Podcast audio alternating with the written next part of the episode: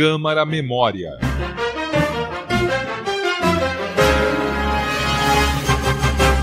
Provavelmente a gripe espanhola começou nos Estados Unidos, mas foi batizada de espanhola na pandemia de 1918.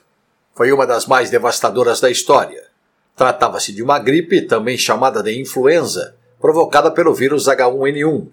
Em pouco mais de um ano, contaminou aproximadamente um terço de todos os seres humanos na época e deixou um número estimado de mortos entre 20 milhões e 50 milhões com estudos mais recentes mencionando até 100 milhões de vítimas.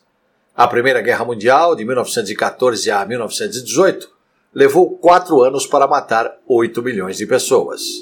Na cidade de São Paulo, a gripe espanhola, ou apenas a espanhola, como os moradores da cidade se referiam em tom alarmado à enfermidade, durante os seus piores momentos, levou 5.429 vidas em 66 dias o equivalente a 1% da população paulistana, que era de 523.196 pessoas na época, conforme dados levantados pelo historiador Cláudio Bertoli Filho no livro A Gripe Espanhola em São Paulo, 1918. Mais detalhes no portal da Câmara, sãopaulo.sp.lege.br, acessando a página do Centro de Memória da Câmara Municipal de São Paulo ou revista a partes na barra de pesquisa.